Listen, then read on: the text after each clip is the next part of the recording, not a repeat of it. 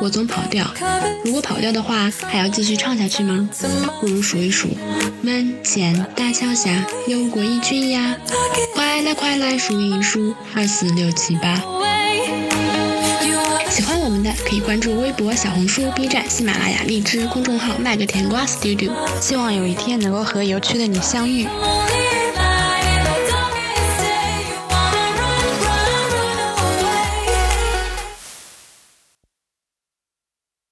Hello 大家好呀！今天是二零二三年的六月一号。那有可能我这一期剪辑完了的话，可能就六月二号或者三号这样子。但是呢，还是要跟大家说一声，大家六一节快乐呀！然后现在的微博上也有挺多关于六一节的段子，比如说祝所有的女孩子都能够保持善良、保持美丽、保持纯真、保持可爱，在拼搏的同时也给自己一些无忧无虑的时间。啊，这个是来自微博博主鱼头星星 Esther 的。那我也的确是觉得，嗯，可爱美丽的女孩子是世界上的宝物呢。然后今天因为我上班的嘛，我就在中午的时候呢，给同事们带了一些小礼物。然后我就去那个，嗯，小店里面买了那个 AD 钙奶，然后还有干脆面，还有小鱼肠。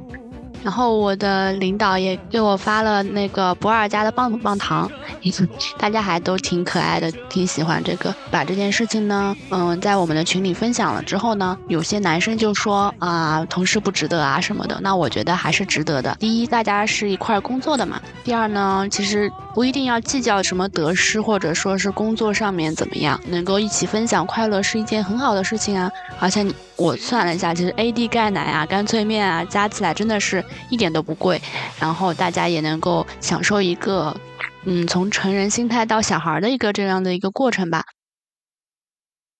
其实现在大大小孩们喜欢过节还是挺突出的，就是大家都喜欢给自己的生活有一点仪式感，所以每个节都过。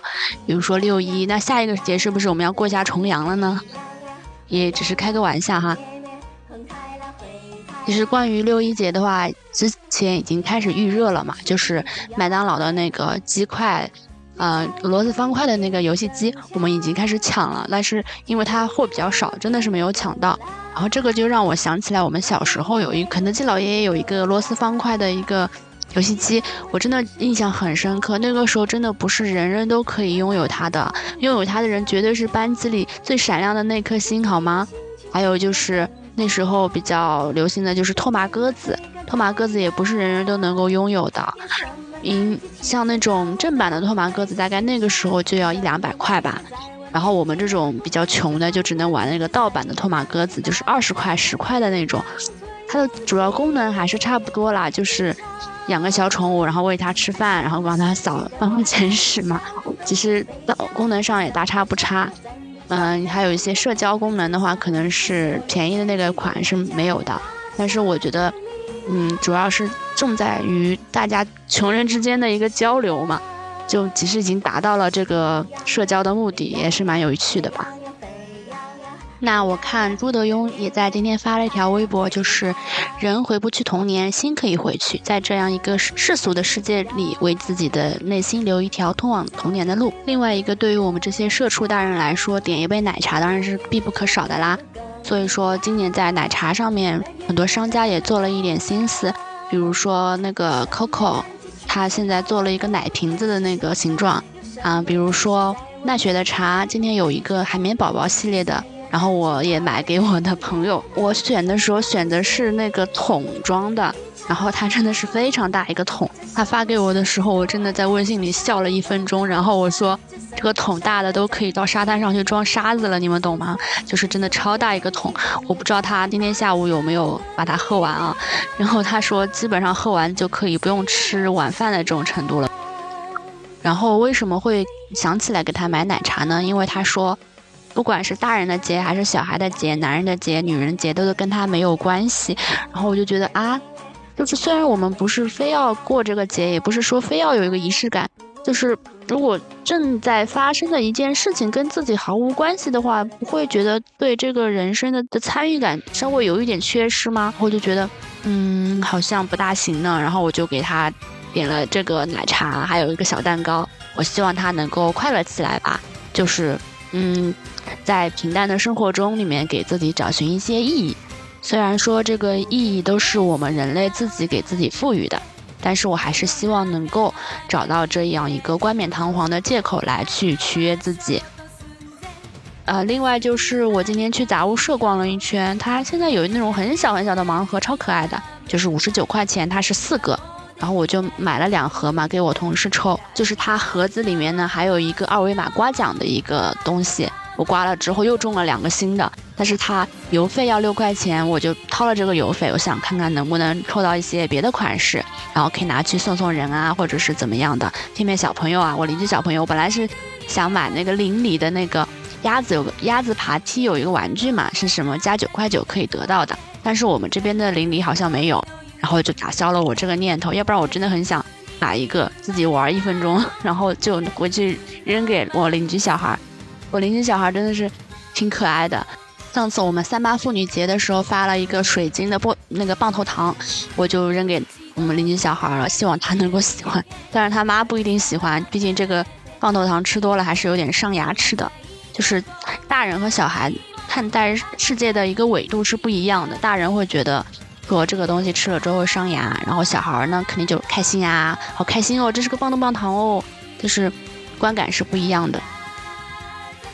前年的六一儿童节，我在前面几期的节目里也提到过，就是我买了两个特别大的泡泡枪，然后和我的朋友一块儿在南京西路上面玩，就是也挺好玩的一个经历吧，就是路上的人基本上都会看到你在玩，然后呢也会拍照，也会怎么样，然后其实还挺好看的。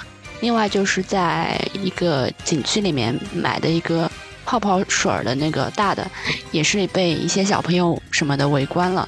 咱就是说，作为一个 INFP 的非常多的一个小蝴蝶来说呢，的确是会经常买一些怎么用得上的东西，然后获得一些短暂的快乐。还有一个就是大人们的六一儿童节，其实会很多人选择去迪士尼玩。迪士尼作为一个经久不衰的。游乐园来说呢，的确是受到了小朋友和大朋友们的爱戴，特别是我们的可爱的儿儿和其他的呃星黛露啊什么的，现在排队还可以得到他们的签名，所以说也是一个非常值得的体验。还有就是呢，迪士尼是可以让你去做回那个小孩的，不像你在外面在社会上，嗯，大家会对你有一些身份的要求。但是在迪士尼乐园里面呢，你就是一个平等的小孩儿。还有就是呢，每到这个时候，拼多多呀、淘宝呀什么的，会推荐一些奇怪的东西。我有一年就买了一个很奇怪的花花，就是那种大的向日葵玩具，送给我的同事，他们就插在那个办公的用品里面，或者是笔筒里面，还是蛮可爱的，就是花花绿绿的一个东西。还有就是仿制的一些乐高的那个玫瑰花呀。或者是一些可以转起来的那种小音乐盒，也是非常适合六一儿童节的，也是非常适合我们这些大朋友放在办公室里面，也是一个让自己工作能够快乐起来的一种方式吧。这样说起来呢，其实小时候的快乐来的更单纯一点。就比如说我们肯德基和麦当劳的儿童套餐，然后那个时候我们肯德基是有过生日会的嘛，就是如果你有一次可以呼朋唤友的，大家一起坐在那个肯德基里面过生日，真的是一件非常非常荣耀的事情。我有一次就是同学过生日嘛，邀请我们在里面过生日，我就记得吃了一个劲脆鸡腿堡吧，还是什么的。就记忆非常深刻，然后我们的生日的那个人呢，还有带着那个小王冠坐在当中，这也是一个非常记忆深刻的事情吧。还有就是小时候的时候呢，他会有一个六一的演出，基本上现在也有小朋友会这样子，就是租学校会租一个剧场，然后小朋友上去表演节目啊，诗歌朗诵呀，唱歌呀，跳舞呀，然后大人们会在下面拍一些照片发个朋友圈，今天就算一天。就已经功德圆满了吧？那话说到这里，最后我们用一个金龟子的回答来作为今天这个节目的一个结尾。不知道大家还记不记得我们的金龟子朋友呀？他就是《大风车》里面的主持人，和我们的毛毛虫都是小时候的童年记忆。然后我来念一下他的这段回答。其实，无论你的年龄多大，只要有一颗年轻的心。只要保持一份纯真和善良，你依然是当年那个看着动画片、相信正义和光明的小朋友。儿童节依然是你的节日。此刻，我需要你闭上眼睛，想一想当年的那个傍晚，想一想那个放学之后守候在电视机前的自己。希望现在的大宝贝儿们能找回自己最快乐的一天，释放出来，并且坚定的永远快乐下去。六一儿童节来了，愿我们手上的彩色风车永远不停的转。每一个长大后的你，值得拥有真正的快乐。你们的好朋友金龟子。